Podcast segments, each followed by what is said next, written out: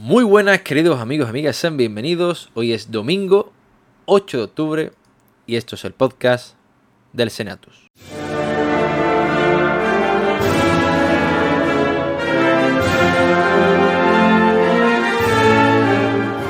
El Senatus.es, la web cofrade de la Semana Santa de Chiclana.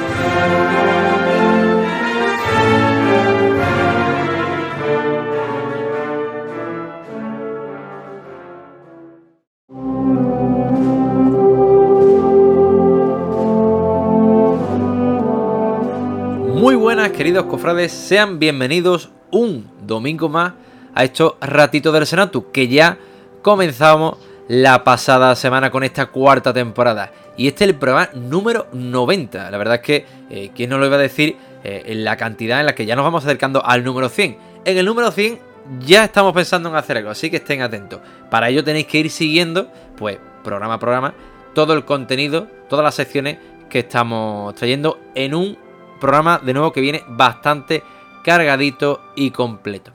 Agradecer, por supuesto, la gran audiencia que tuvimos la pasada semana eh, por acompañarnos y por eh, animarnos y, y comentar con nosotros el programa en los días posteriores.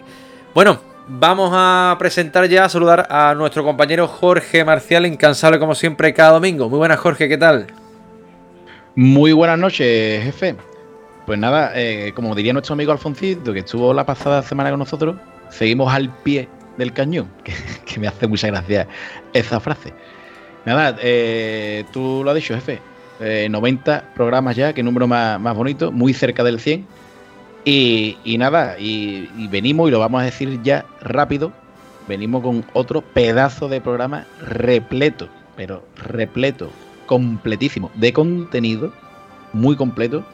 Un programa, mm, yo qué sé, no se muevan, de verdad, no se muevan porque el, vamos a tener que hablar muy rápido porque tenemos mucho contenido, queremos soltarlo todo, porque parece mentira, jefe, pero es que Chiclana da para tener programas todos los domingos, ¿que sí?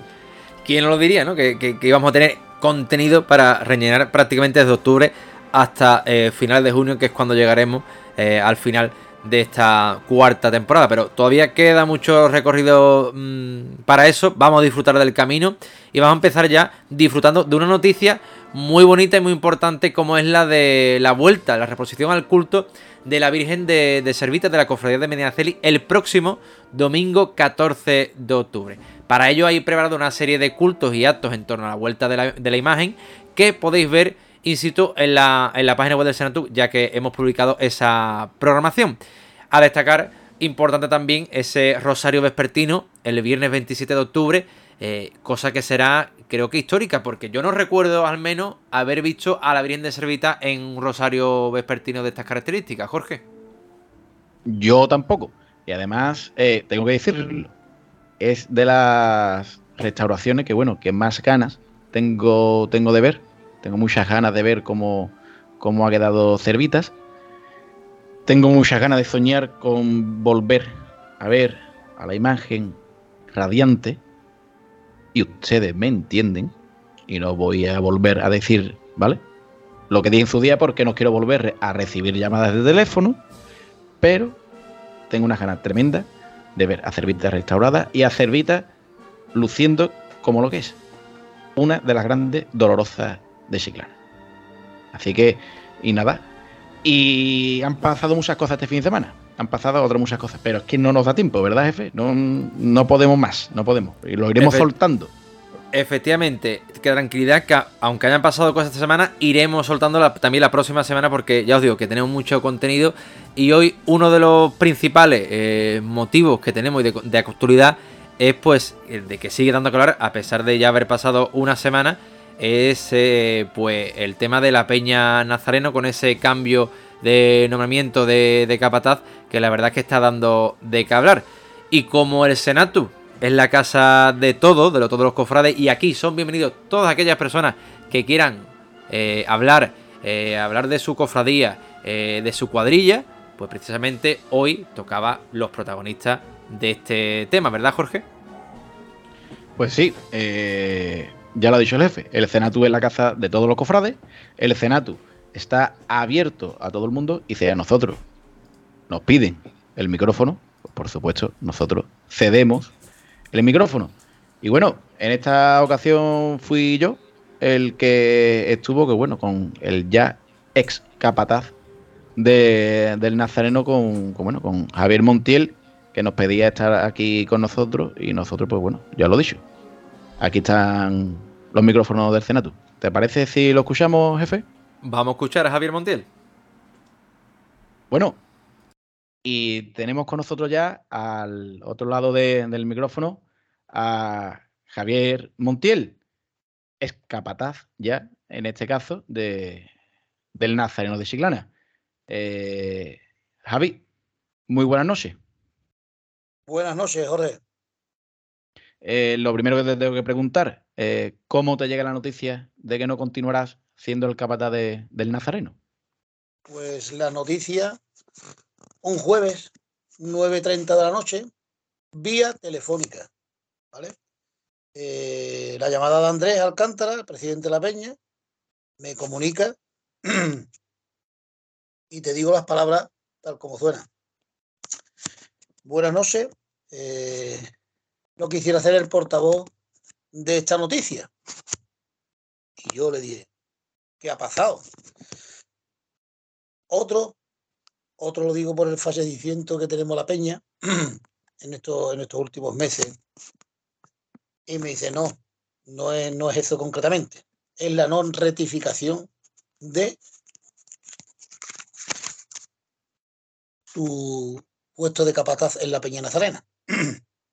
y le digo, bueno, estas cosas pues no se dice por aquí, Andrés. Esto hay que sentarse y dar mis motivos y, explicarme los motivos buenos. Ya, pero es que no puede ser, que ya la Junta Directiva ha decidido. Y, pero si quiero algún día, pues cogemos y nos sentamos. Y, digo, ya, ya para qué me, qué vale, si ya estoy fuera y la ha decidido la Junta Directiva, pues nada, pues, pues nada, eso es, eso es lo que hay. Entonces, pues, te digo, bueno, pero me tendrá que decir algunos motivos, ¿no? Porque no me voy a quedar, me voy a acostar sin, sin, sin saber nada, ¿no? Dice, hombre, los motivos son porque es que tenemos un poquito de distancia de nuestra peña, parecemos que, que no nos aporta ahora mismo últimamente nada. Y entonces, pues digo, bueno, pues si tú dices eso y te parece, con la confianza que tenemos nosotros, en más de 30 años, que, que estamos en la peña vinculados y que no, y que no haya, haya tenido este gesto, como tú dices, pues no lo veo bien. Pero bueno, buenas noches y muchas gracias, le día. Hasta el día de hoy.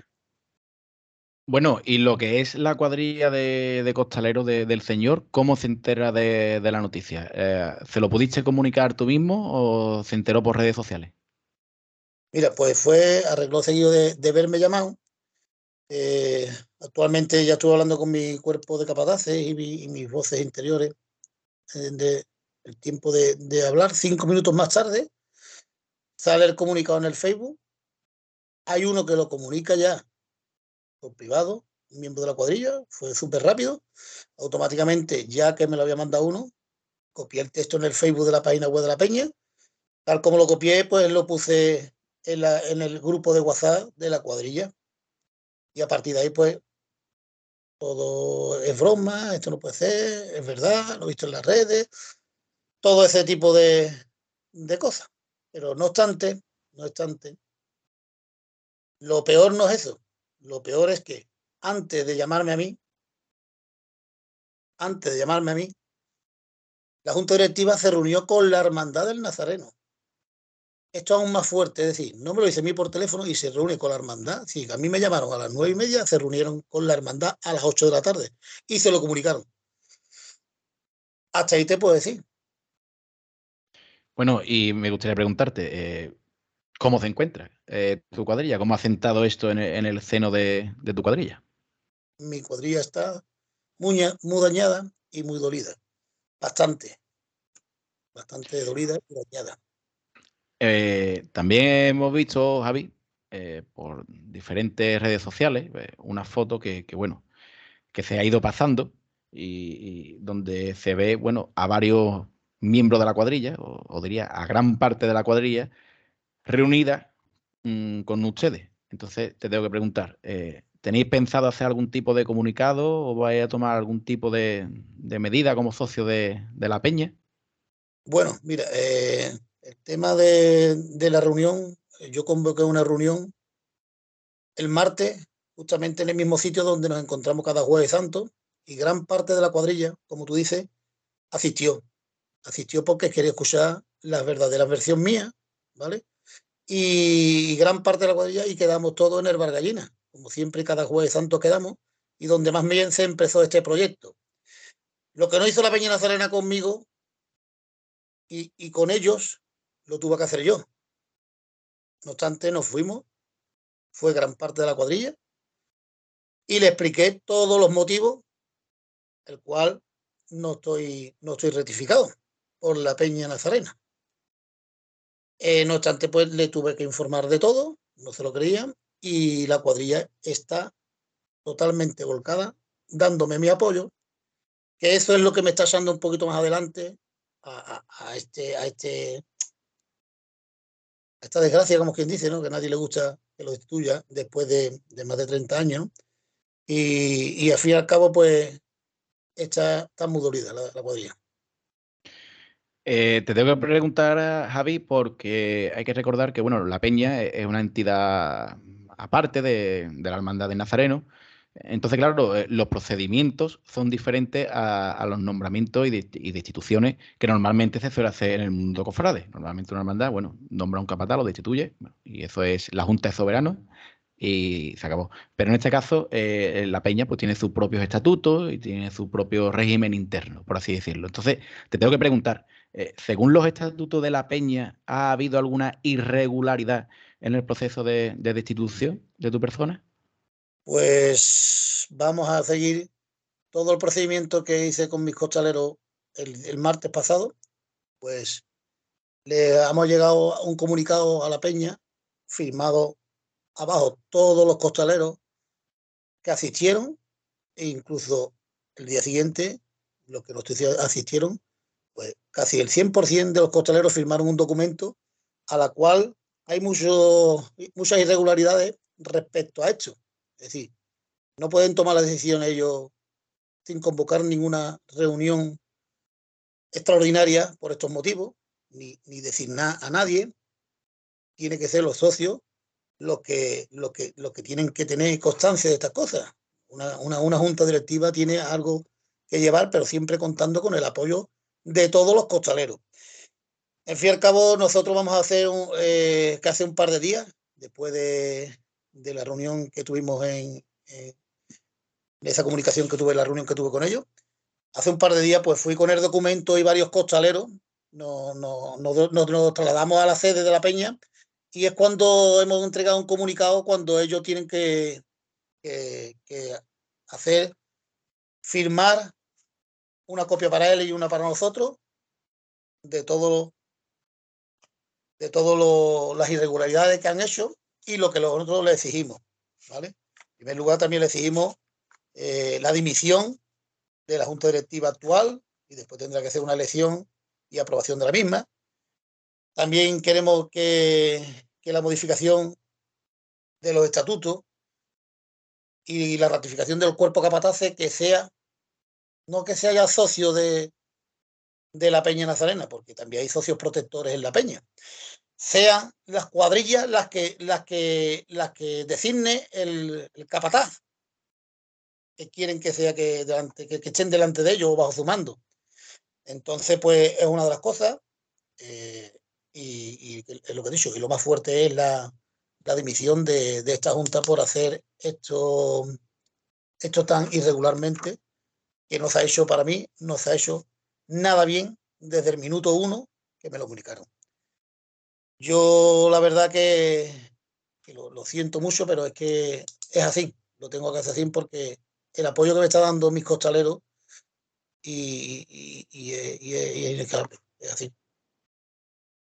Pero Javi, estás hablando mucho del apoyo de, tus costaleros. Eh, entiendo que todo ese apoyo, el que te hace seguir para adelante, pero sin embargo, eh, la peña, a la cual llevas vinculado, bueno, casi media vida, eh, mm, el resto de, socios eh, te han mostrado ese apoyo o ha habido imparcialidad por su parte? Vamos es que el resto, ahora mismo el que tengo más contacto es con un grupo de WhatsApp donde está toda mi cuadrilla y, eh, hay gente que, no están de acuerdo en esa decisión, puesto que, no, es, no, es, normal, no es normal que una junta directiva compuesta por Andrés Alcántara, eh, compuesta por el CUNY, compuesta por Calvente y compuesta por una serie de, miembros más, más jóvenes de esta peña, me trate a mí, que yo he sido costalero, he sido directivo bastantes años, sé dónde lo que hay ahí dentro y, ahora como capataz en este proyecto. La verdad que, nos duele bastante y no hace falta explicar mucho más porque, porque mm, los, más, los más antiguos, los más veteranos de esa junta directiva, como es Carvente y Guni, eh, Andrés porque es su cabeza visible en ese aspecto, son los que han promovido todo esto. Yo creo que la juventud a mí casi no me conoce, eh, de tres o cuatro años, cinco años no me conocen, pero, pero esto, esto no ha podido llegar así. Los motivos, ¿por qué dice?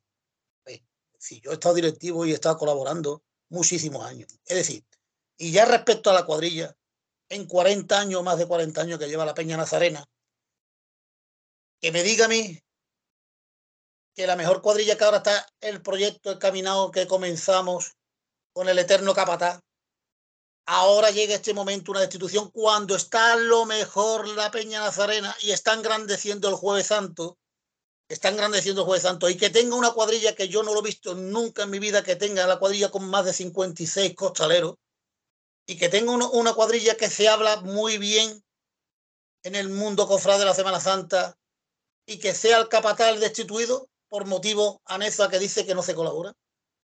Yo creo que ahí está un poco equivocado en ese aspecto porque si alguien me corrobora, pero, pero que es que es que lo normal es que la cuadrilla, como lo está haciendo en este proyecto, nos pegue una zancada, pan, un parón en seco.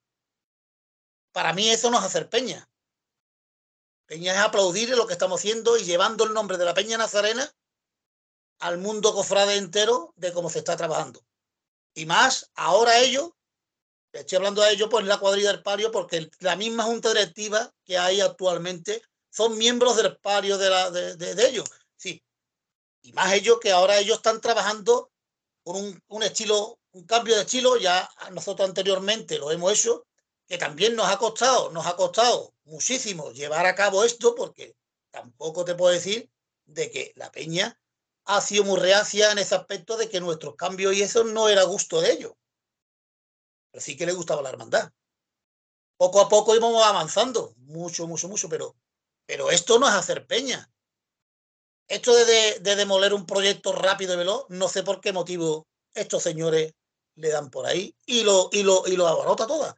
Es decir, y no es más eso, sino que, el, 80% de los costaleros míos son devotos del Nazareno, devotos del Nazareno. Ellos no quieren solamente estar en la peña nazarena, son peñitas los peñistas, cada uno que le pregunte, ¿vale? Pero son devotos nazarenos. No, no carga más en ningún paso. Es una cuadrilla hecha y derecha en estos, en estos tramos de, lo que llevamos con, esta cuadrilla. Y esto es algo de alabar ellos mismos. ¿Cómo me puede, puedes hacer esto con esta cuadrilla? ¿Cómo puedo hacerlo? E, y después, pues, siempre volvemos a lo mismo de que dice que, que no, que no, no estoy vinculado. Perdona. Perdona por qué no estoy vinculado. Que si casi las mejores ideas se las he mostrado yo, no sé por qué soy nadie, pero me quiero mantener un poquito más a la margen porque de esto teníamos bastantes programas más que hablar. Una detrás otra.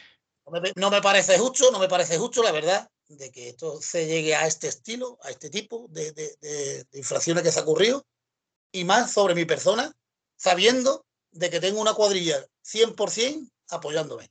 Ellos son los artífices de todo esto, no sé yo. Porque yo sin ellos no haría nada.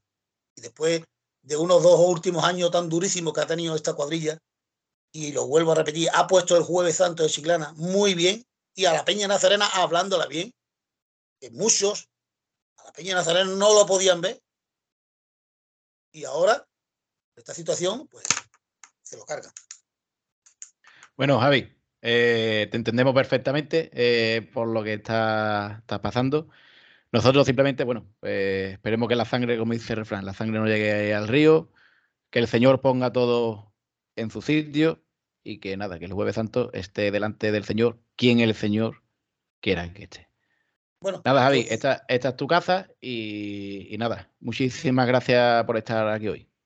Muchas gracias. Pero antes que nada, pues quería, quería agradecer a todos los que han, tenido un ratito de, de, apoyo hacia mi persona, capataces del mundo cofrade, a cofrade, ¿vale? En, verdad, a toda, a toda esta familia de mi cuadrilla, mujeres, es decir, es inexplicable lo que está sucediendo y que llegue, y que llegue de mano de, de estas personas que se, ponen a jugar las cartitas y no saben el daño que ha hecho. Y son los más veteranos que hay en la peña. Hay gente de que yo he echado muchísimos ratos y que hagan esto, pues no, no lo veo justo. Distintamente eh, es, muy, es, muy, muy desgraciado esto. esto no, es, no, es, normal, no es normal. Pero bueno, eh, esperemos que el comunicado que le hemos llegado a la Peña Nazarena, que ya lo tenemos sellado, que ya próximamente pues lo pondremos en las redes y demás para que sepáis que, cómo es el comunicado escrito, artículo por artículo, infracción por infracción y demás, pues os haya llegar y, y estéis, estéis, eh, estéis en esta situación de que, que hay mucha gente que no se lo explica. Pero bueno, los motivos no son, no son esos. Y es más, lo vuelvo a decir, cuando mejor está la Peña Nazarena y ambas cuadrillas, porque las dos, este año también, la otra cuadrilla estado muy bien. Yo también tengo que alabar la mía, que lleva un proyecto con el Eterno Capataz. Empezamos ahí y a partir de ahí, pues se parta porque dos personas se la antojen, en este caso. Bueno, a ver. No sé, no sé, no sé, no sé si serán los martillos que vuelan, no sé si será, será alguien que. Siempre se ha dicho que el demonio, el demonio está en los martillos. Lo dicho Javier, que el Señor ponga delante a quien el Señor quiera que esté. Lo dicho Javier, un saludo, muy buenas noches. Gracias, muchas gracias y gracias Arsenato por, por dirigirme a todo el mundo, ya que no puedo hacerlo con todo el mundo porque hay muchísima gente que, le gustaría saber mis motivos, pero gracias a ustedes yo creo que el mundo cofrade se va a dar cuenta eh, los motivos, tanto que explicó Andrés como el mío, que indistintamente son los dos iguales, no hay engaño, pero, pero que me digan eso no es, no es, justo. Marcial, Jorge, un saludito para todos ustedes y para el programa del Senado.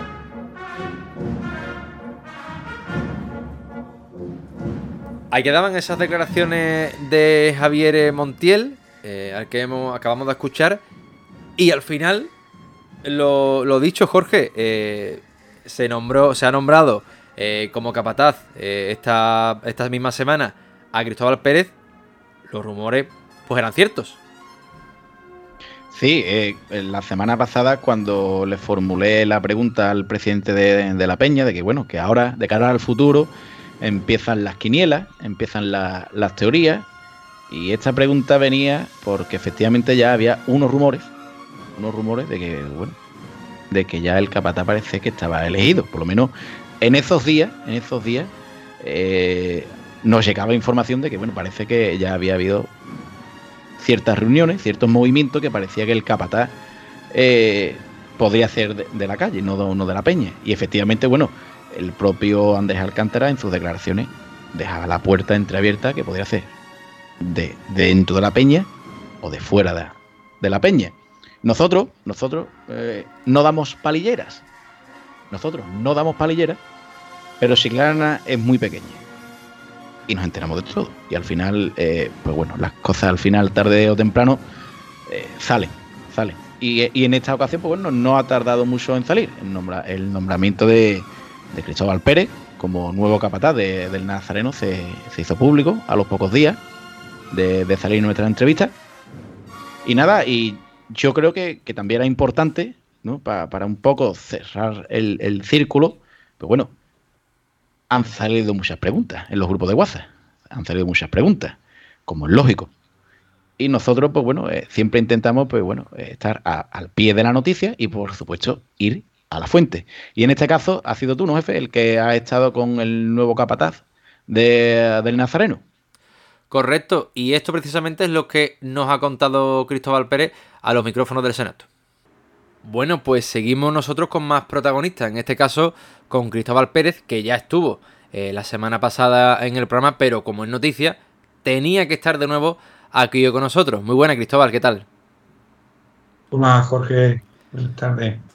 Bueno, pues en primer lugar, darte la enhorabuena por el, precisamente el nombramiento como capataz del paso de Jesús Nazareno de cara ya a ese Jueves Santo de 2024, que ya seguro que estás preparando.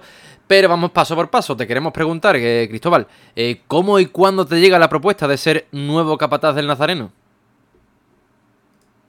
Pues mira, me llegó, si no recuerdo mal, creo que fue la semana pasada, el viernes. Mm, ya ellos me habían comentado algo, no de, proponerme a mí, sino de, de preguntarme si, yo le ayudaría, que querían darle un cambio al tema de la cuadrilla y eso, y bueno, yo no, yo lógicamente no solo con ellos, sino con cualquiera que me llame, siempre he estado a disposición de, todo el que llame para que yo le pueda echar una mano. Y bueno, estuve hablando con ellos y, al final me llevé la sorpresa unos días después que me llamaron para preguntarme si me interesaba coger el cargo. Cristóbal, entonces eh, entendemos que cuando saliste este año como costalero de, nuestra patrona, eh, ya al menos ya ahí sabía, ¿no? Había esa relación eh, para, entiendo, para ayudar, ¿no? Como, mm, o, no sabía en ese caso que iba a ser capataz de Nazareno. Cuéntame, ¿ahí ya tú sabías algo? No, no. No, no, para nada, Jorge. Yo, mira, la verdad, yo nunca había tenido mucha relación con la peña, por decirte prácticamente cero, salvo con o Francisco Garbente, que sí lo conocía y había hablado varias veces con él. Pero bueno, mi relación con la peña ha venido porque este año en Semana Santa yo tuviera un problema con el palio cuando lo montaron y Francisco Garbente me llamó y me comentó si yo podía ir a echarle un vistazo y, y todo el tema y estuve allí con ellos con la hermandad del Nazareno y estuvimos arreglándolo y total que, hombre, dentro de lo que las posibilidades que nos daba el palio en ese momento, pues se hizo un trabajo bastante bueno y ellos quedaron muy contentos y a partir de ahí, pues la verdad, hubo un poco más de relación, pero para nada en ningún momento se, ha hablado, se me habló del tema del Señor. Y entonces lo de la patrona surgió porque en el corpus, la verdad, yo soy devoto de la patrona y se me apetecía sacarla, le pedí a Francisco Garbente que si me podía, si podía meterme en el traslado, que lo hacían el día antes, y me comentó que sí, que encantado por parte de ella, y me fui. Y lo de la patrona surgió a raíz de, sacar traslado. Me invitaron ellos a mí a, sacar la patrona. Y, pero nada, te vuelvo a decir, en ningún momento se me comentó nada de, de lo del Cristo lo primero que me vino, que no fue, que no fue eh, la proposición que yo fuera capataz, sino preguntándome que si yo los apoyaría en el tema de, que querían cambiar la forma de andar y eso del Señor. Vino el lunes de la semana pasada o algo así, y ya la llamada vino el, viernes. Entonces, eh, ya hablando de cara a, una próxima bola, ¿no? del Jueves Santo de Jesús Nazareno, eh, Cristóbal, eh, ¿como capataz cuenta con los antiguos miembros de la cuadrilla o es una igual abierta para todo el que quiera llegar nuevo? No, no, por supuesto, yo con, con los primeros que quisiera contar, más me encantaría trabajar con ellos, es con los, con los costaleros del Señor. Yo, como te digo, mm, para mí la experiencia de la patrona con ese grupo de, personas me quedé encantado porque me trataron estupendamente y, estuve muy a gusto, muy a gusto los dos días que estuve con ellos. Me imagino que el Cristo tendrá la misma filosofía, serán mm, de la misma manera de entender esto que ellos. Y, y la verdad que me encantaría poder contar con ellos. Vamos, es más, yo quiero tener una reunión antes que nada con ellos. Y Cristóbal, precisamente al costalero nuevo que llegue, en este caso los nuevos, eh, ¿se tendría que hacer miembro de la peña y pagar su cuota mensual o esto cambiaría drásticamente con tu llegada? Hombre, la, manera de trabajar de la peña en ese sentido es esa manera, claro, ellos tendrían que hacerse miembros de la peña. Mm. Y una de las preguntas de las primeras que, se hizo cuando sonó tu nombre, la herramienta de trabajo, ¿la molía o veremos el, costal en, en su nazareno? No, no, el costal, el costal, costal. Yo de la eh, vamos a ver, yo al Nazareno cuando me llamaron ya proponiéndome el cargo, lo he querido tratar igual que trato a cualquier hermandad que a mí me llame. Yo pongo mis, condiciones, que son pocas, yo tampoco es que pida nada del otro mundo, pero los he tratado igual. Y vamos, mis condiciones la verdad que son, son muy simples. Yo lo único que, que le pido tanto una hermandad como le he pedido a ellos es que de respiradero para adentro mando yo. En mi trabajo no me gusta que se meta nadie. Y, y después el otro tema que yo no entro es en el tema de cuotas, papeletas de sitio, queramos llamarle como queramos llamarle, y en el tema vestimenta. O sea, yo soy un capataz que para mí el tema de la vestimenta es secundario y el tema de la cuota yo lo entiendo que cada cada hermandad o en este caso la institución tendrá sus necesidades y ellos sabrán lo que le tienen que pedir al costalero. Pero yo ahí no, no, no he entrado nunca ni voy a entrar. Yo son unas normas que las aplica en este caso la peña y, y la tienen ellos que proponer si el costalero lo acepta o nada, entrará y si no lo acepta pues se quedará fuera.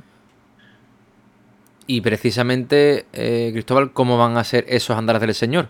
Porque me has comentado antes que, la peña pretende hacer eh, ciertos cambios, los andares, pero veremos al Señor de frente, lo seguiremos viendo con cambio. ¿Cuál es, cuál es vuestra idea?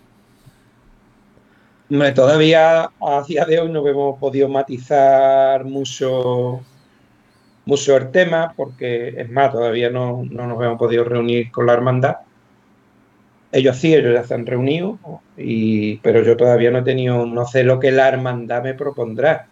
Yo lo que sí he propuesto y, creo que debe, el Señor debe andar de frente, sobre los pies y nada, sin, sin ninguna historia, sino simplemente andando de frente. Ahora eso es lo mismo, yo tampoco, lo mismo que en el amor me piden cambio, tampoco soy un capataz que diga, no, yo quiero el Señor anda sin. Yo no soy nadie. Yo no soy nadie para decir cómo tiene que andar el Señor de una cofradía, ni la Virgen. Eso es un tema que lo tiene que decir la Junta de Gobierno. Y yo como capataz lo acato y lo intento hacer lo mejor posible. Pero yo nunca me he metido en esos temas.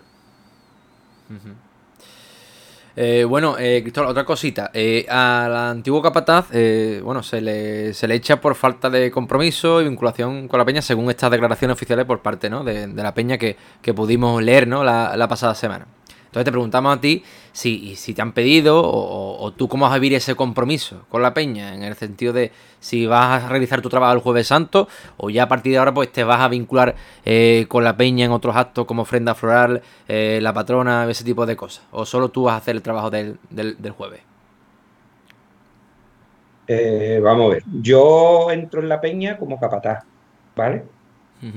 Pero te vuelvo a decir lo mismo, igual que una hermandad me pide a mí el apoyo para cualquier otra cosa, o sea, para sacar un rosario, eh, para una extraordinaria que tenga la hermandad, para una barra que monte y necesita ayuda de, los costaleros, yo soy el primero que está en todo y, le pido a mis costaleros que estén. Entonces con la peña actuaré igual. A mí la peña me pide que yo vaya a la ofrenda forral yo iré a la ofrenda. Seré el primero que estará allí, lo comunicaré a mis costaleros, intentaré inculcar que eso es parte de estar ahí y, claro, mi compromiso con ello es, total. Yo no soy peñista. Eso es un tema que, porque nunca he estado en las peñas, no es porque yo tenga nada en contra de las peñas, sino simplemente yo nunca, pero yo entiendo su, su manera de, entender este mundo y su manera de hacer las cosas, los respeto y lógicamente ahora que estoy con ellos los, tengo que apoyar, es, mi obligación como parte de, mi trabajo. Y Cristóbal, ¿veremos a los mismos hombres que te acompañan con el Señor del Amor el martes santo o ahí habrá un cambio de, cuerpo del equipo de Capatace? No, no, eso es otra de las condiciones que yo pongo. Yo trabajo con mi equipo. Yo, las mismas gente que tengo en el amor son los mismos que me acompañan el, mar, el jueves santo, menos Rafael Ariza, que no puede por unos, por unos temas que le han salido personales este año, esos días, y no va a poder acompañar. Pero el resto somos los mismos. Bueno, para finalizar, Cristóbal, pues preguntarte cómo te sientes y cómo afronta este, este evidente, este bonito, entiendo para ti, ¿no? Como el Jesús Nazareno, una de las devociones de Chilana, ¿cómo lo afronta de cara a ese próximo Jueves Santo? Pues mira, Jorge, la verdad que me ha ilusionado muchísimo, sobre todo hablando en el momento costalero en el, que, en el cual estaba, estaba un poquito decaído por el tema de, lágrimas. Y la verdad que me ha servido como, como, como un revulsivo. Y aparte de todo, lo veo un reto muy bonito. Eh, eh, te vuelvo a decir, eh, las dos oportunidades que he tenido de trabajar con la, con, con la cuadrilla de la Peña me lleva una satisfacción por el compromiso que tienen, la, actitud que tienen. Y hombre, estoy bastante ilusionado, espero tener un, buen apoyo por parte de la cuadrilla del Señor. Pues yo no vengo, yo no vengo aquí a quitarle el sitio a nadie, ni, sino simplemente vengo a, a trabajar y aportar y a intentar mm, hacer las cosas bien y que todo el mundo estemos contentos y que el Señor luzca como tiene que lucir el jueves santo. Que no digo que antes luciera mal, ni mucho menos, y no. Yo tengo mi manera de entender esto, quiero aplicarla y quiero que, se entienda y, lógicamente la ilusión muchísima porque, hombre, es el Señor de Siglana. Y la verdad, como capataz, nunca me veía ahí delante por, por el tema de la peña, pues decía, yo en la peña nunca voy a estar. Entonces, claro, el, eso de, de, verme este jueves santo, si Dios quiere, delante del Señor, pues primero una sorpresa y después, hombre, un, un gran reto para mí, que espero que salga todo bien y al final nos alegremos todo el mundo. Bueno, pues casi sea. Mucha suerte, Cristóbal. Y gracias de nuevo por estar una segunda vez aquí con nosotros, pues contando todas las novedades. En este caso era importante, ¿no? Una noticia, bueno, pues que evidentemente se está hablando, ¿no? Entre los cofrades ese nombramiento tuyo como, como capataz. Muchas gracias, Cristóbal. Gracias a ti, Jorge.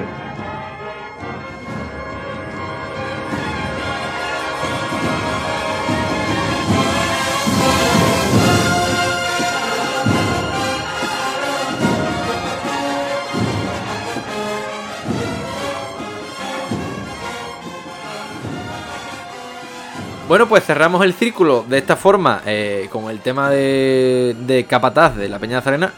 O esperemos que sí, o, no, sabemos qué es lo que, no, lo que pasará en, las próximas semanas. Nosotros traemos eh, una sección que sabemos que os encanta y que le gusta a mucha gente, que es el confesionario de nuestra querida Merche Tuco, al que aquí le saludamos a nuestra compañera, que vuelve una temporada más con su confesionario, pero con alguna que otra novedad que vais a escuchar a continuación. También vamos a presentar en este programa, estad muy atentos, la nueva sección que hoy mismo escucharéis con nuestro querido Iván Roa, que saludaremos más adelante. Mientras tanto, vamos a escuchar ese confesionario de nuestra querida Merche Tuco. El confesionario con Merche Tuco.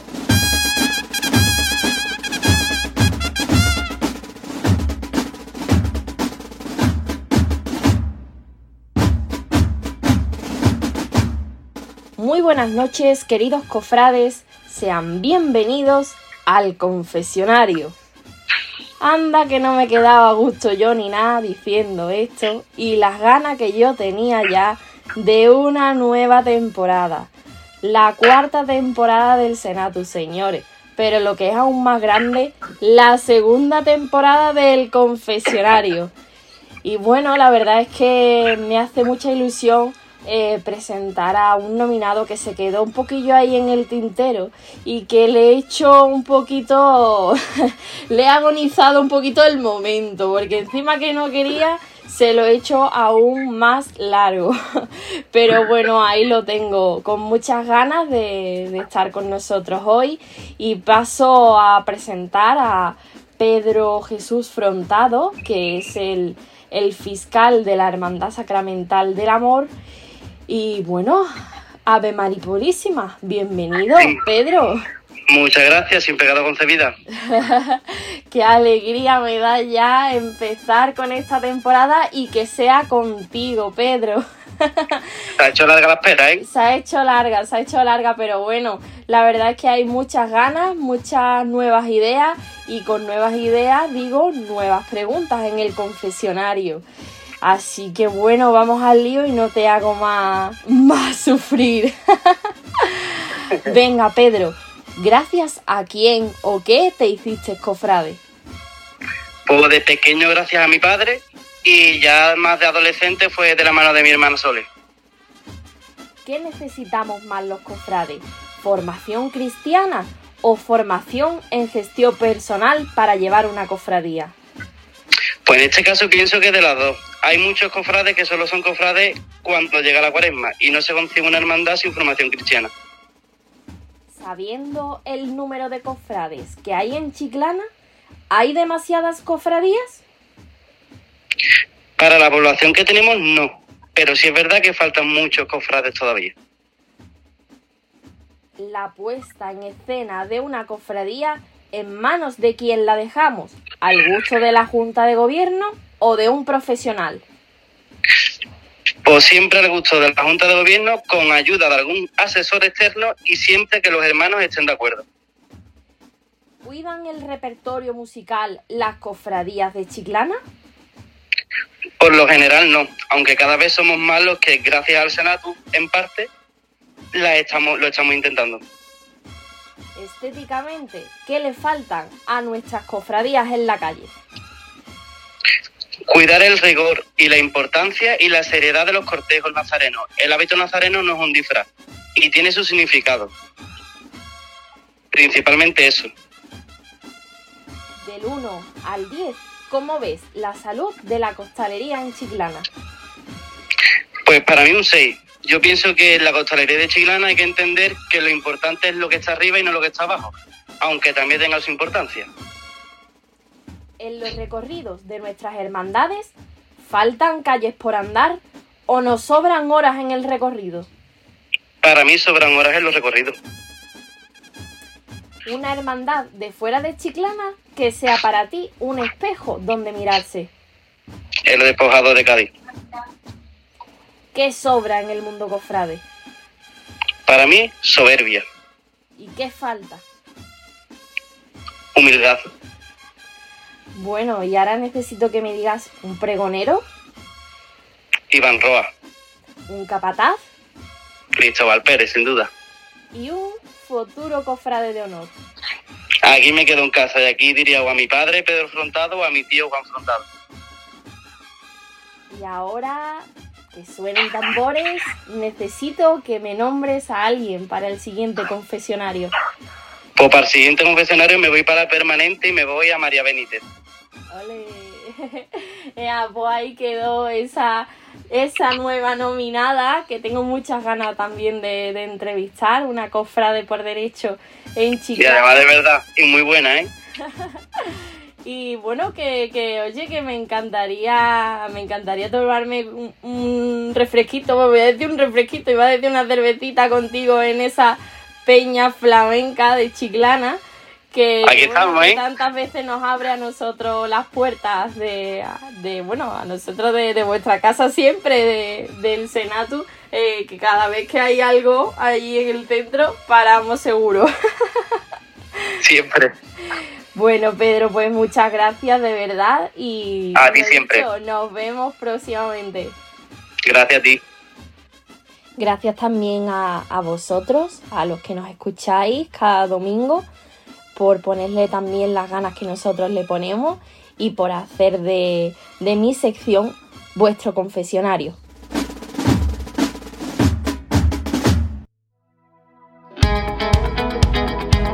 Ortopedia Técnica Plaza Mayor, donde encontrarás los mejores aparatos ortopédicos y de rehabilitación, plantillas a medida, fabricación propia de prótesis, el mejor material sanitario y todo lo relacionado con el calzado deportivo ortopédico. Recuerda, Ortopedia Técnica Plaza Mayor, en calle larga número 7 y en el número de teléfono 956 400 666.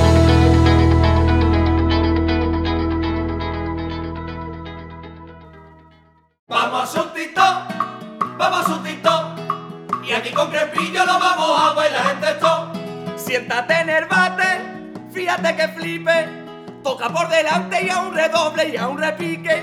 Cojones, eso lo hizo con el cajón nuestro rey Felipe. Si mira tu baño y pide reforma, pero te agobia, no te preocupes que es muy sencillo. Ven y pásate por Crespillo. Ven y pásate por Crespillo. ¡La que está formando! ¡Crespillo! Bueno, pues tras esta sección que tanto gusta, el confesionario, que nos gusta conocer los secretos de los cofrades de Chiclana, nos vamos a otra sección que queremos presentar, aunque no la vamos a escuchar hoy, la escucharemos la semana que viene. Y para ello nos va a hablar un poco hoy Pablo González, de la sección del Cano Cofrade, que está aquí con nosotros. Muy buenas, Pablo, ¿qué tal?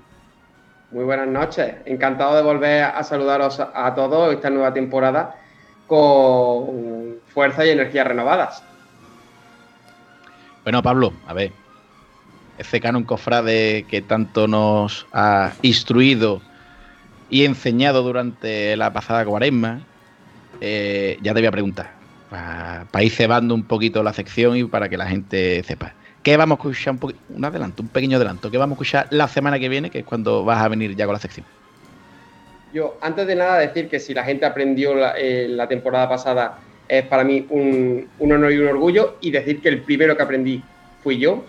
Y para esta semana que, que entra, dentro de, de los tiempos en los que vamos a hacer el programa de la festividad grande de- del Día de la Hispanidad, pues bueno, podremos, em, se me ocurre que podemos tratar ciertos temas y, e intentar dar algo de luz sobre un tema que es bastante em, controvertido, que la gente simplemente por costumbre eh, denomina de manera errónea. Se tiene la patrona de España, la Virgen del Pilar, la Virgen de Guadalupe. Bueno, vamos a ver el tema de la hispanidad, la Guardia Civil y demás. Podemos, podemos andar por ese camino un poquito. Bueno, pues eso lo escucharemos la próxima semana. Pero aprovechando que tenemos aquí a Pablo y es él un cofrade, gran cofrade de Granada, la semana que viene también se celebra en su ciudad pues la procesión magna. Y queremos preguntarle, pues bueno, cositas que se van a vivir en esos días. Y, y- primero, principalmente saber, Pablo, ¿por qué motivo se celebra esta procesión magna? Cuéntame. Bueno, pues esta procesión magna se enmarca dentro de los actos de celebración del 34 Encuentro Nacional de Hermandades de Penitencia de España, eh, que como sabréis, el propio nombre lo indica, es un encuentro nacional en el que va cada año, va rotando por una, una ciudad española, en el que se reúnen todas las hermandades de España pues para tratar temas de interés de cada, de cada diócesis, de cada ciudad, y bueno, ver y, y conocer cómo, cómo viven en cada uno de los puntos de España pues su Semana Santa. Este año toca, toca en Granada, sema- el año que viene tocará en Medina del Campo, ya es una, la ciudad ya está nombrada. Y bueno, fue nominada en León el año pasado, hará dos años. Y bueno, pues eh, dentro de, de ese, de ese encuentro que va a durar tres días, pues uno de los actos principales será esta procesión magna. Decir también que no solamente los encuentros son una magna, eh, tienen exposiciones, charlas, ponencias, eh, se va a hacer una ofrenda floral a nuestra patrona, al Cristo de piedra mm, del Señor de los Favores, como recuerdo uno de los momentos centrales que, se viven en la Semana Santa de Granada cada Viernes Santo a la hora nona, junto con la Virgen de, la Soledad de Nuestra Señora, eh, que se hace un rezo muy particular y muy especial y único en la, en la Semana Santa Española, como, como es el, campo, el rezo de las tres de la tarde del Campo del Príncipe.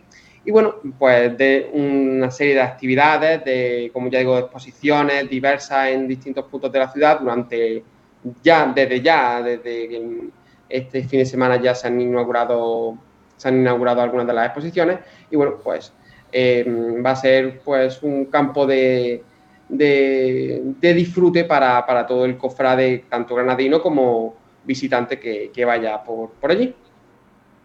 Bueno, Pablo, te tengo que preguntar porque, bueno, soy medio granadino ya, además con papeles. Eh, está un poquito con, papeles, entonces eh, está un poquito siguiendo la magna de cerca. Y ya te lo pregunto, este caso en concreto, pero también para que sirva un poquito de mm, como norma general, porque esto suele ocurrir en casi todas las magnas. Y te quiero preguntar, ¿qué ha sido más difícil? Ojo, convencer al, arzobispo, en este caso, al arzobispo de, Granada, para realizar una magna o convencer a las propias hermandades para que participen? Pues mira, Jorge, la verdad es que el tema de la magna en Granada mm, sería un hipócrita si, dijese que ha estado exento de cualquier tipo de, polémica. Em, el nombramiento de Granada como la sede, aunque era un secreto a voces, Mm, llegó, llegó muy tarde, se materializó muy tarde. Eh, la Federación de Granada estuvo organizándolo de manera previa, pero después nos pilló en mitad de un cambio de, arzobispo. Eh, Monseñor Gil Tamayo eh, tomaba posesión en el momento en el que se tenían que tomar las decisiones. Esas decisiones no se pudieron tomar a tiempo. entonces pasó la Navidad, llegó la cuaresma, las decisiones sobre la magna no estaban tomadas porque mm, Monseñor todavía no podía firmar eh, como titular del arzobispado. Y bueno, mm, ha habido una serie de retrasos que, han llevado también a la hermandad a tener que hacer cabildos extraordinarios, algunas han rechazado, son...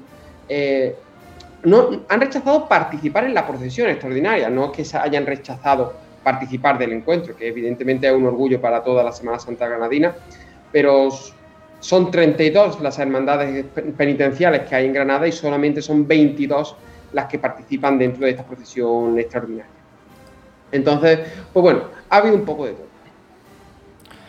Pablo. pero al final me ha dado mucha huerta, pero no me ha dicho, ha costado trabajo convencer a las hermandades, porque sé que ha, habido hermandades que no han querido participar. No han querido participar, algunas, eh, remitiéndome a, los propios comunicados suyos, por ejemplo, la Hermandad del Via Crucis, eh, la Hermandad de Canas de la Semana Santa de Granada, pues se entendía que, esta procesión extraordinaria mm, carecía de un contenido catequético para, como para salir a la calle, eh, apuntando textualmente a motivos turísticos para, poner a las hermandades en la calle, que por ende ellos no participaban.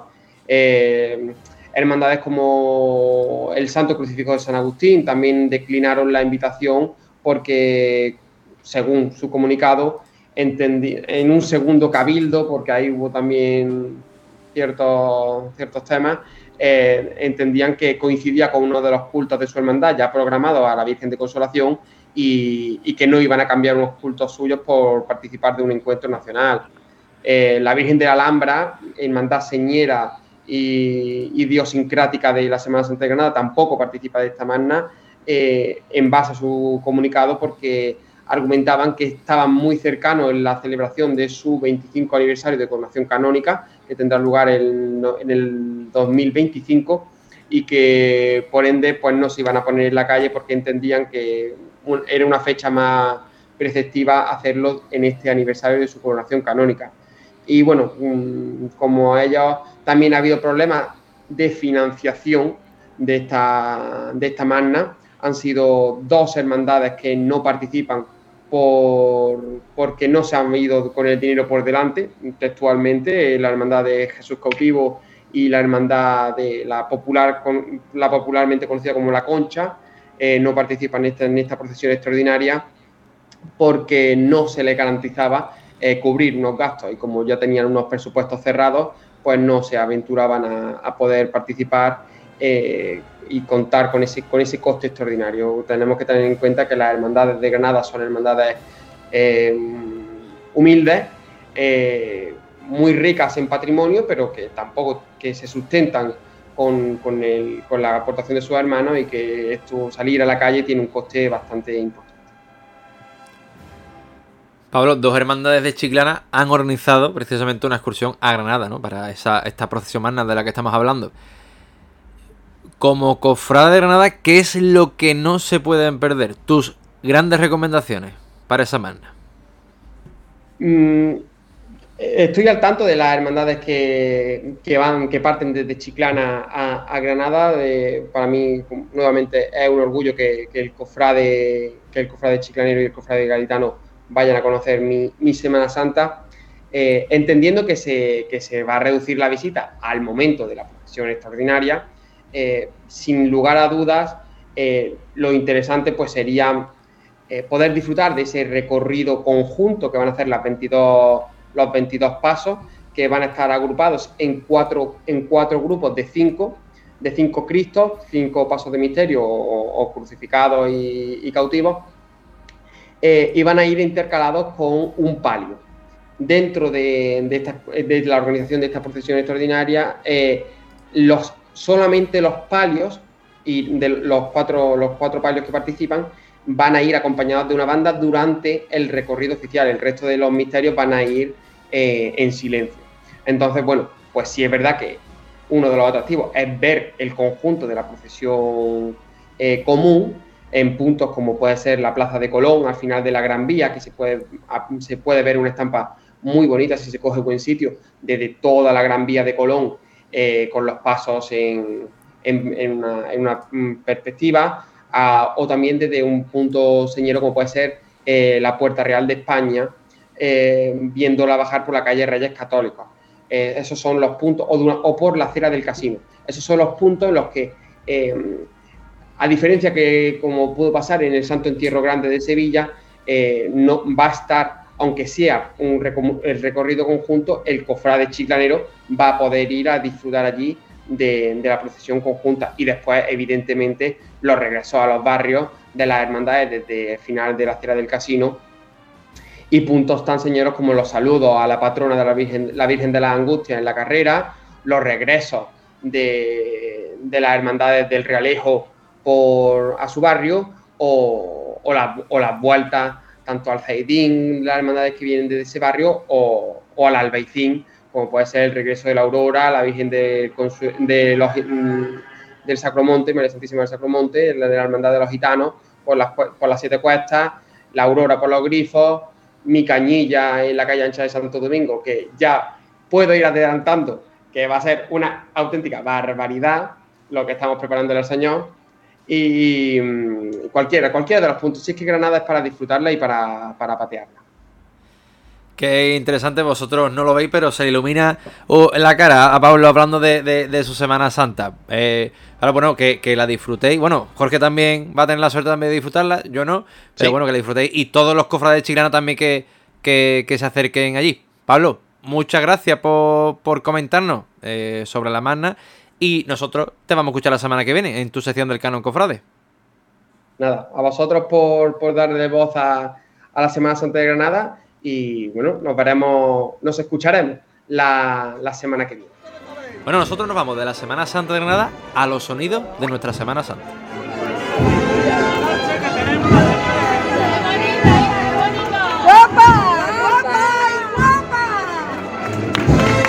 Bueno, ya están ustedes comprobando el público también sabía que esto estuvo a punto, a punto de no suceder. Pero él de nuevo echó la mano, el Señor echó la mano, echó el capote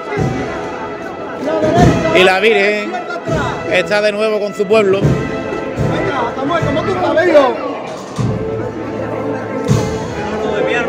Gracias a Dios todo fue una pesadilla, un mal sueño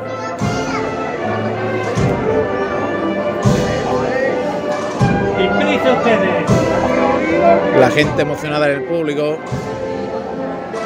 Muchas lágrimas. De tantos devotos.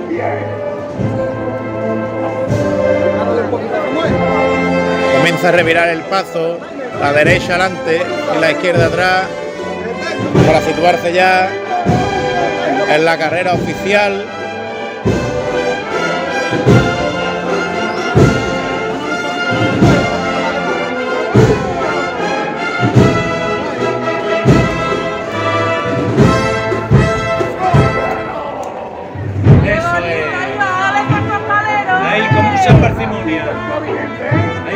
Elegante como ustedes mismos.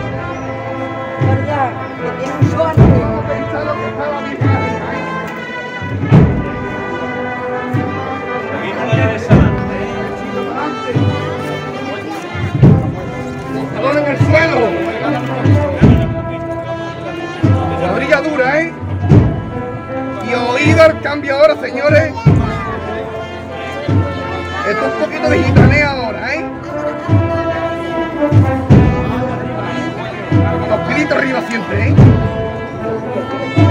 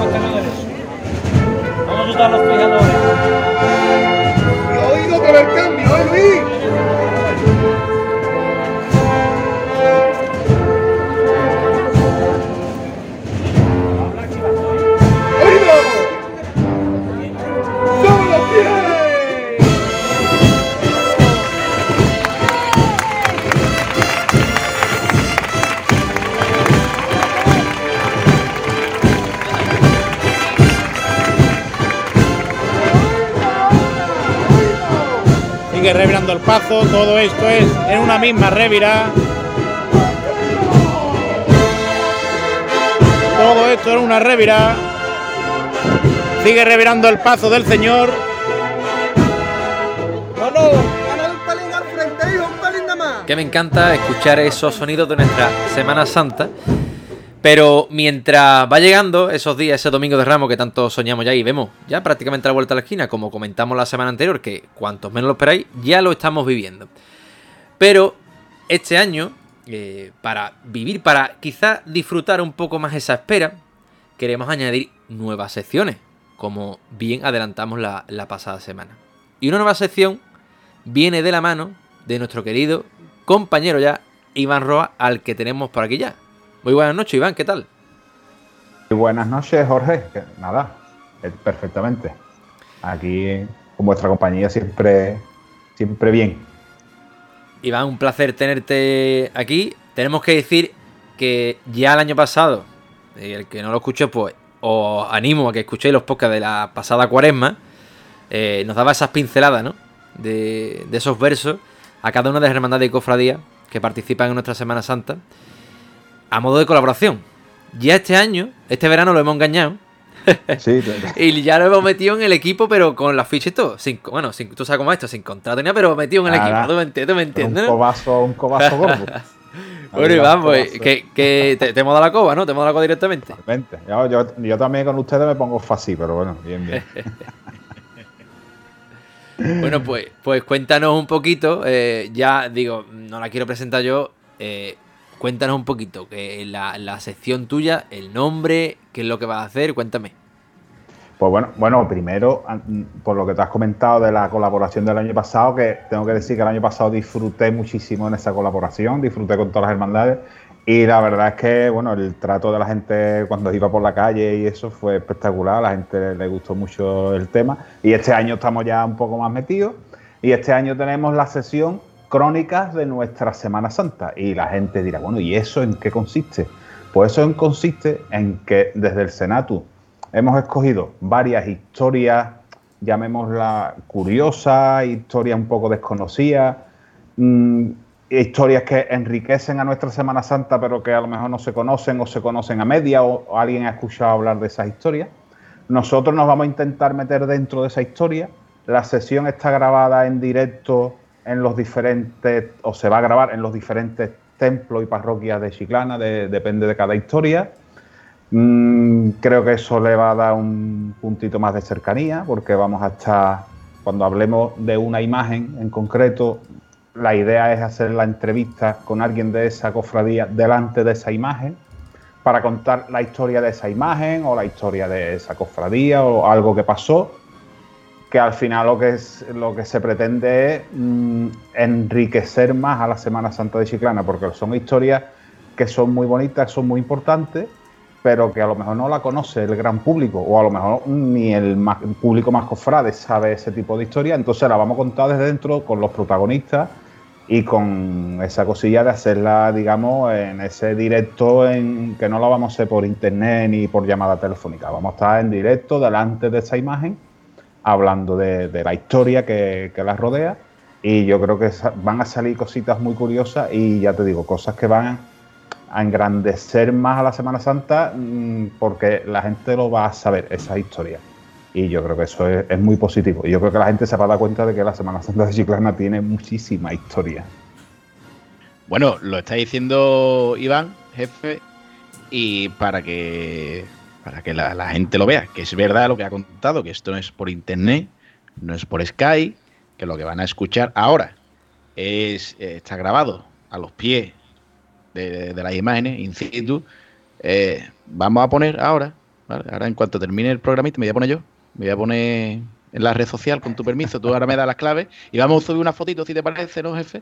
Vamos a subir una fotito de cómo Iván hizo esta, esta primera sección, que ahora hablaremos, si os parece bien, de qué, de qué se habla, aunque Iván lo explica perfectamente. Y, y vais a ver, vais a ver cómo, cómo se ha grabado esto, que está in situ. Otra pregunta, Iván, que lo comentábamos nosotros el programa pasado, pero quiero también que, que lo comentes tú. Eh, ¿Cada cuánto tiempo estará tu tú? ¿Cada cuánto tiempo podremos disfrutar de, de tu sección?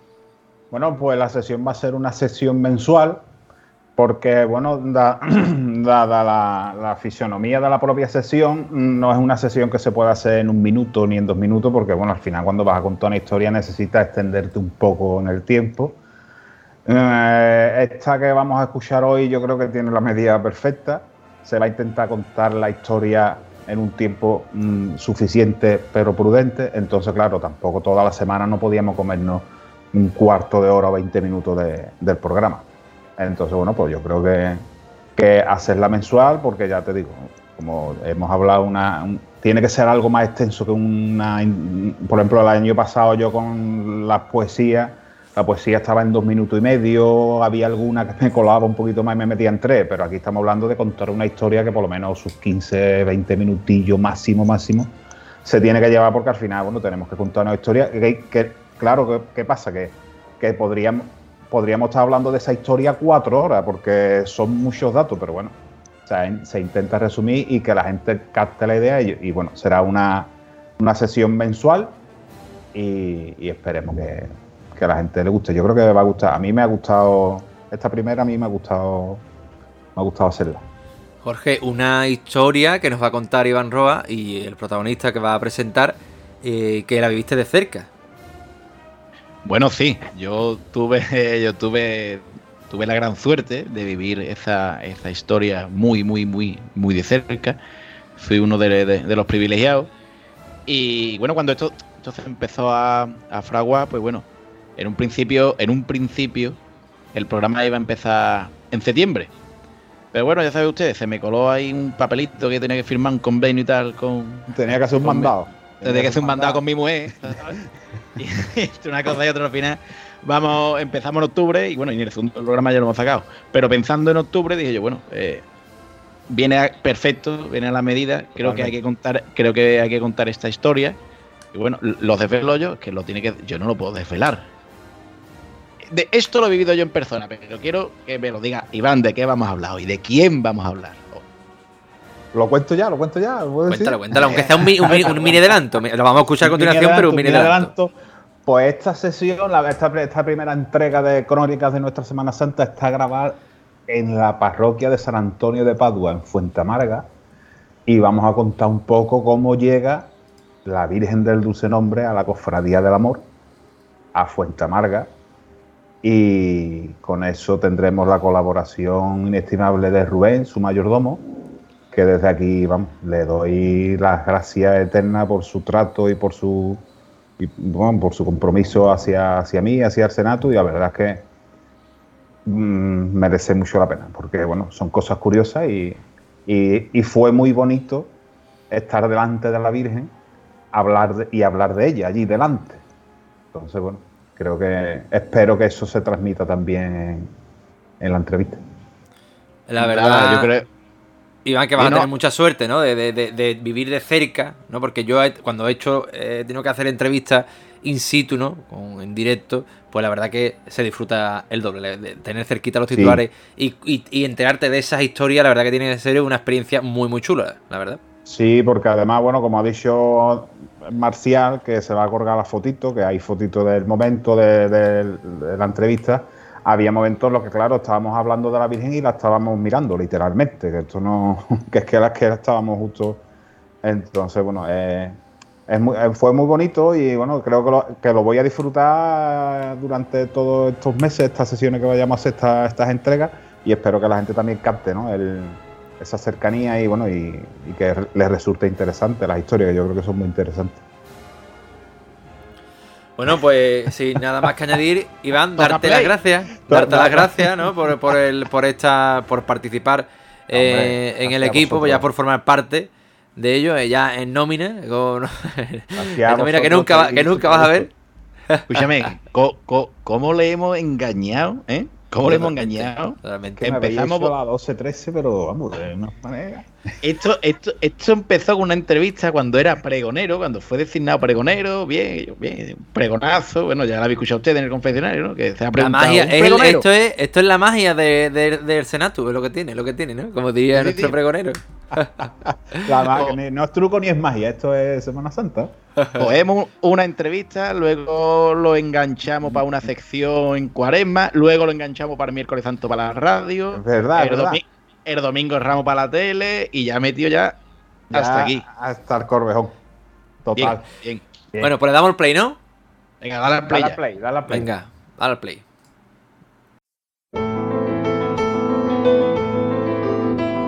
Crónicas de nuestra Semana Santa con Iván Roa.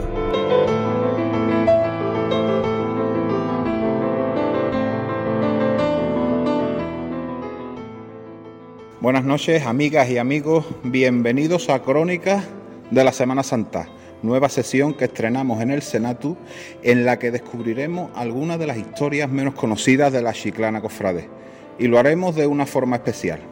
Las historias os las contaremos dialogando con los protagonistas en el sitio. Y para esta primera historia nos hemos desplazado ni más ni menos que hasta la parroquia de San Antonio de Padua, en Fuente Amarga y nos encontramos junto a Rubén, mayordomo de la Hermandad del Amor, que tiene su sede canónica aquí en esta parroquia. Y nos encontramos en este sitio, en un sitio privilegiado bajo la imponente mirada de María Santísima del Dulce Nombre. Y es que la crónica que os traemos hoy es ni más ni menos que la historia de cómo llegó la Santísima Virgen a la hermandad y por ende a la parroquia de Fontamarga. Buenas noches, Rubén. Buenas noches, Iván. Encantado de estar contigo. Nada, muchas gracias por atendernos y si, y si tú lo ves bien, vamos a empezar desde el principio. Muy bien. Entonces yo te pregunto que ¿Cómo tenéis vosotros constancia de la existencia de, de la imagen, ¿no? la existencia de la talla y, y cuál es esa primera, primera toma de contacto que tenéis con, con la Virgen? Pues mira, es, es conocido ¿no? que, la, que en la parroquia de San Juan Bautista eh, esta talla estaba en los accesos a, la cripta ¿no? que, hay allí. Eh, hay una bajada y en uno de los descansillos de- del acceso a la cripta estaba la Virgen. Eh, yo concretamente, yo me he dedicado siempre a, la construcción en, lo laboral. En el año 2005, si mal no recuerdo, eh, ante la visita pastoral del obispo Antonio Ceballos a, la iglesia mayor de San Juan, pues tuve el encargo de adecentar un poco el templo, las dependencias parroquiales, salones parroquiales. Y concretamente me tocó también adecentar pues, los accesos a la cripta. La cripta de San Bautista es una cripta que se utiliza para mm, dar catequesis, pero también para, para reunir a la gente, ¿no? y en este caso para, para la visita de don Antonio se iba a utilizar. Y, y yo recuerdo, no, no se me olvida nunca, que yo tuve que quitar a la Virgen, desplazarla ¿no? para poder preparar aquello, poder Ujú. asentarlo, pintarlo. Y aquel, aquel primer encuentro, porque eso ya fui, considero que fue un encuentro muy personal con la Virgen, a mí me, me- me metió el flechazo. Porque ahí, mm, si no entiendo mal, vosotros erais grupo parro- parroquial. Y cuando, cuando tú ves a la Virgen, ahí vosotros ya estáis como grupo Claro, parroquial. nosotros ahí entonces estábamos muy empezando, estábamos con, el, con la Cruz de Mayo, llevábamos apenas dos años procesionándola y, y, de hecho todavía no éramos ni agrupación parroquial, éramos la Asociación Juvenil La Victoria por aquel Vale. entonces. Y, pero sí que es verdad que a raíz de aquel año la cosa empezó a fraguar, a, a tomar- a coger un poco más de seriedad y ¿Y el Cristo estaba aquí ya? ni Todavía no está. vamos, no está No. ni, ni, ni hecho siquiera. Exacto. Y, Ni el barro. y cuando tú tienes ese contacto con la Virgen y bueno, y tú ya tienes conocimiento de que, de, de que esa imagen está ahí en la cripta y cómo llega esa Virgen aquí, qué es lo que qué es lo que pasa para que al final la Virgen llegue aquí a Fontemarga. Pues mira, eh, hablando de sedes canónicas, nuestros principios fueron un poco volátiles. ¿no? Eh, nosotros empezamos en la iglesia de, San Telmo, eh, de ahí, por mandato del párroco de entonces, nos, nos mandan a la iglesia de San Sebastián, porque el cura que nos atendía era vicario parroquial allí. Y, y el 2009, 2010 creo que fue, eh, se dan una, una serie de circunstancias y cambian al párroco de esta parroquia de San Antonio. Entonces recibimos una llamada del presidente del consejo de aquel entonces, el proyecto en San Sebastián estaba un poco más parado, había dos hermandades en cierne, éramos nosotros y el huerto, entonces la cosa estaba allí parada, ¿no? Y, y la propuesta del presidente del consejo era que a él, el nuevo párroco de San Antonio, le había pedido un grupo de jóvenes que motivara un poco la actividad de esta parroquia que llevaba pues, un tiempo mermada, ¿no? El párroco de aquí era ya un señor mayor, que además estaba, estaba tocado de la salud y, y quería darle un poco de, de- de vida ¿no? a la parroquia. Entonces se alinearon los planetas, ¿no? Y a los dos días de aquel contacto nos reunimos con el párroco ya de, de San Antonio y en, aquel, en aquella reunión pues él empezó a hacernos una serie de preguntas, ¿no? De eran nuestras inquietudes, qué teníamos proyectado, le hablamos del Señor, el Señor ya sí estaba empezado, de hecho estaba prácticamente terminado y le, le presentamos el proyecto, todo, ¿no? Lo, que claro. la vida de, de- como agrupación parroquial y él fue el que nos preguntó, la pregunta fue, bueno, ¿y tenéis virgen, tenéis dolorosa? No, y no tenemos de hecho ni intención de proyectarla ahora mismo, ahora mismo Claro. queremos volcar los, volcar los esfuerzos en, en el Cristo. Y, pero en, aquel, en aquella pregunta yo vi la respuesta. Sí, totalmente, vi, se te vino. Total, totalmente, además así fue. Eh, nos hizo levantar, ¿no? vení conmigo. Y nos, nos puso delante de ella. Y nos dijo, pues aquí la tenéis, aquí vais a tener Así, vuestra de- titular. Así, del tirón. Y se lo agradeceremos siempre porque muchas veces eh, los curas tienen que ser así. Sí. Eh, no pueden ser tan retro- retrotraídos con, con esos miedos, sino este hombre, su impulsividad hizo que ganara la parroquia de San Antonio, hizo que ganara la que hoy es la Hermandad del Amor, la feligresía de Fuente Amarga, y de estar escondida en Claro. los accesos a una cripta, la Virgen recibe culto y hoy tiene una devoción Además que importante. ahora mismo la estamos mirando de frente, como quien dice, y eh, eh, sería una pena que siguiera esto escondido. Era una pena verla allí, era una pena verla allí, porque hay quien no quiere reconocer que la Virgen estaba allí, pues dejada de la mano de Dios. Ahí había un chico que, José Manuel González, que la atendía en la medida de sus posibilidades, pero la Virgen apenas tenía un cambio ¿no? de, de ropa al año y no hablemos de la, de la Claro. de la Virgen, ¿no? que era, dejaba bastante que desear. Entonces yo creo que a la Virgen en Fuente Amarga y la Hermandad del Amor la ha puesto en valor. Y bueno, de hecho yo creo que en, en los cultos que ella suele tener, la parroquia se llena, es una realidad. Sí, totalmente. Y eso te iba a comentar porque vosotros traéis a la Virgen, pero por lo que yo he podido leer, a esta Virgen se le, re- re- se le rendía culto, puede ser, en, en la capilla del Santo Cristo. Ella tuvo otro intento sobre los años finales de los 80, principios de los 90, en y crearle una devoción muy parecida al amor y sacrificio de Jerez. Sí, en, esa, en esa sintonía. Tenía, tenía esa vocación, ¿no? Amor y sacrificio. y sacrificio, exacto. Y, Pero ahí, pues, por motivos que desconocemos, pues aquella al final no llegó a cuajar y fue el mismo párroco el, el que la retiró y la depositó en el acceso a la cripta. y bueno, de, de- Se pegaría aquí 15 años, 15 no, 20 años, ¿no? una pena, pero bueno, mira, gracias a Dios, aquí, la tenemos. Artísticamente es una joya. Sí. Ya no hablemos de que sea más bonita o menos bonita. Es que artísticamente es una joya. No Sí. sabemos lo que hay en Chiclana con esta vida. Sí, y es totalmente cierto porque, mm, ya te digo, eh, artísticamente es una joya y aparte es muy bonita. Y mira, pues, aquí está el Fontamarga, aquí está con la Hermandad del Amor. Y gracias a Dios.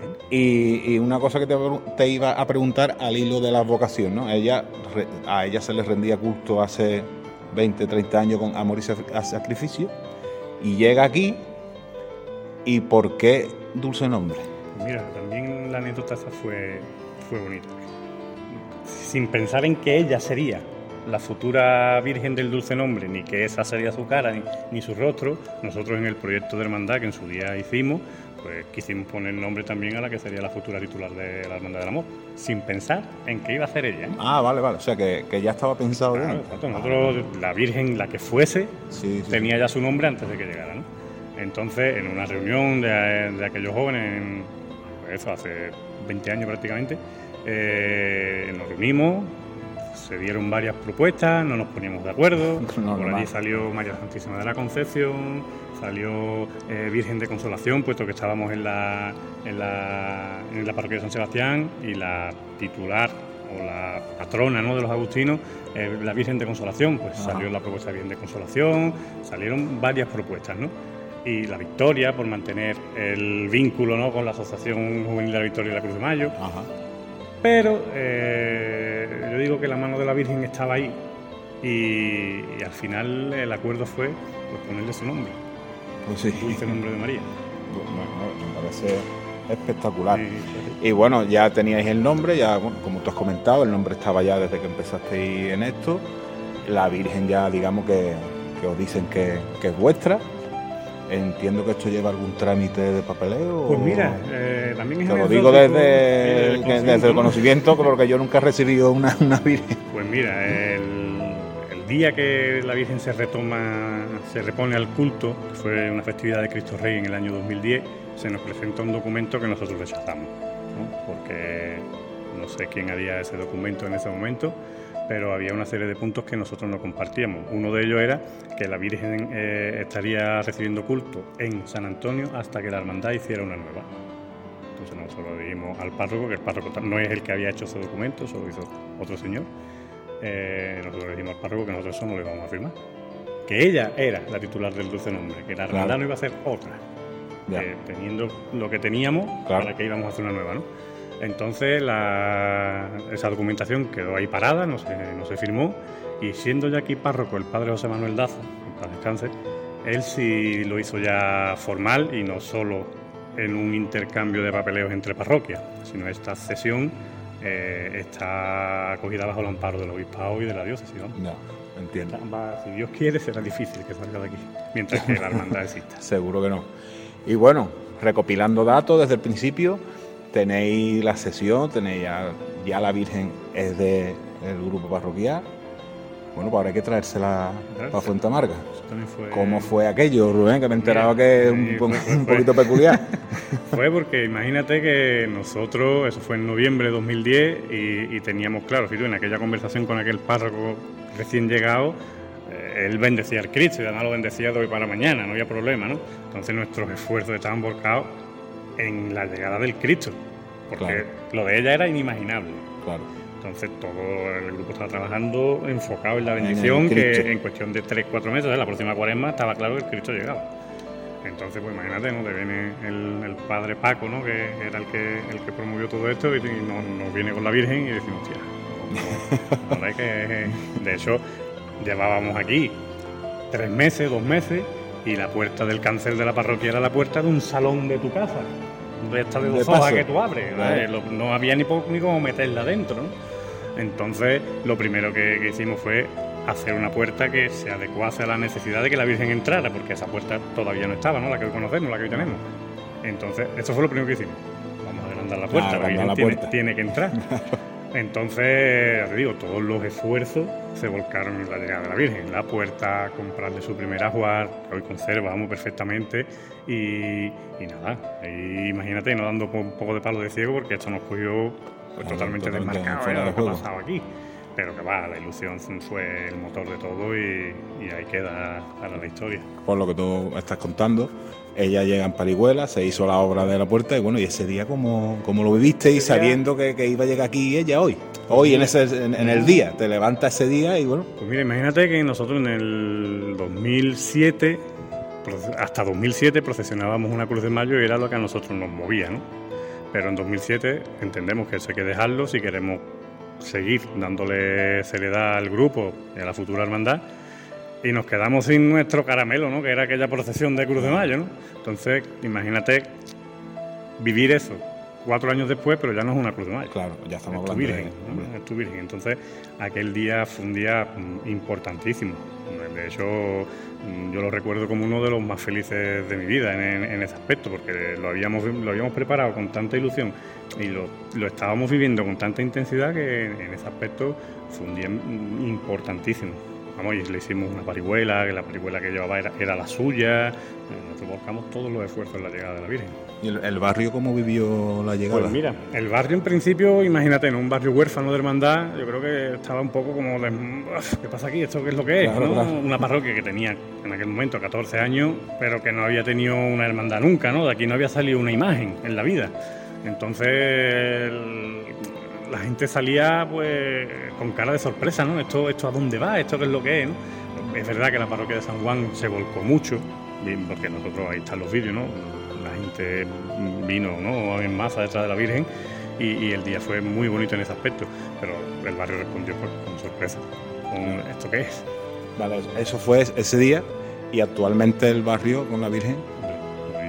Es lo que, te, lo que te digo, para los cultos de ella que, tenemos cada septiembre, la parroquia se llena, vamos, se llena. Y, y lo- los que tuvimos hace poco más de un mes han sido unos cultos que, vamos, digo, que la parroquia se ha llenado. La gente le tiene devoción. Y bueno, ya sabiendo un poco la historia en modo comprimido, porque tampoco tenemos mucho, mucho tiempo, porque el tema de las radios es así, podríamos estar aquí todo el tarde hablando de la Virgen. Tú sabes que nosotros en el Senato pues, nos gusta buscar las cosquillas y nos gusta enterarnos de todo y sacar las primicias. Y esto, el martes santo, ¿cuándo va a salir? Uy, Iván, eh, es, es el gran proyecto, ¿no? Pero ahora mismo tenemos otras prioridades. Tenemos otras prioridades si queremos que la hermandad siga avanzando, ¿no? Entonces, bueno, cada vez, ¿verdad? Que se plantea como más cercano, pero aún le queda. Bueno, tenemos ganas de verla en la calle el martes santo. Nosotros el rosario que ella preside anualmente lo vivimos como su salida, ¿eh? Eh, Nosotros lo, lo volcamos todo dentro de lo que la normativa diocesana nos permite, pero nosotros lo, vivamos, lo vivimos como, como si fuera su salida bajo palio, vamos, Claro, claro. con, su- To- con todos los avíos que se nos permite. Totalmente, totalmente. nosotros eso, ojalá, ojalá podemos. Bueno, esto es una pregunta que había que hacer porque había si se ¿Por podía arrancar. pero que ojalá te pudiese yo decir, pues, mira, dentro de cinco años, pero no, no lo sé. no lo sé. Y bueno, ya para, para ir terminando, una cosa más personal. Tú, estamos aquí delante de ella, tú cuando tú estás aquí, como hemos estado hoy, como tú estás ahí, te sientas, la mira y dices, yo la he visto nacer en Fuentemarca, como tú dices, esto... Para mí ¿Qué es un se te pasa a ti por la cabeza? Para mí es un orgullo, porque que aquel grupo de chavales, porque entonces éramos chavales, se nos dé esta responsabilidad y que hoy la responsabilidad sea una realidad devocional en el barrio, pues es motivo de orgullo, verdad. Yo me siento aquí, no me lo creo muchas veces, porque digo, hay que ver cómo se alinearon esos planetas para que la Virgen estuviera aquí. Pero hoy es una realidad. Totalmente. Y bueno, pues ya terminamos esta, esta entrega de esta sesión delante de, María Santísima del Dulce Nombre. Tenemos a nuestra espalda al Señor del Amor, imponente como siempre. Y nada, Rubén, muchísimas gracias por habernos atendido al Senatu. Muchísimas gracias yo como persona, porque aquí la verdad que siempre me habéis tratado muy bien. Y nada, desde un lugar mágico, aquí delante de María Santísima del Dulce Nombre, nos despedimos, que fíjense qué historia más bonita, que de estar escondida, como quien dice, a estar donde está. Como yo dije en mi pregón, esto no es truco ni es magia, esto es Semana Santa. Esa es la salida. esa es la Muchas, muchas gracias, Rubén. Gracias a vosotros siempre, Iván, y a ti sobre todo.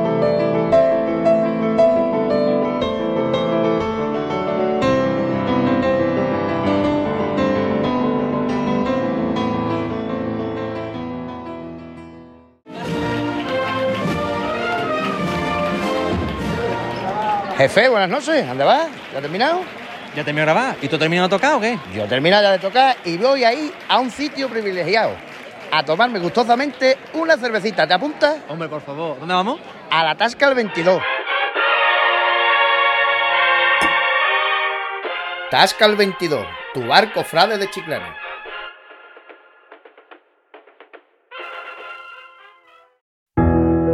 Quique del Valle Fotografía. Desde hace más de 15 años captando tus mejores recuerdos y sonrisas. Quique del Valle Fotografía. Estamos en calle Sánchez Cerquero, número 4, San Fernando.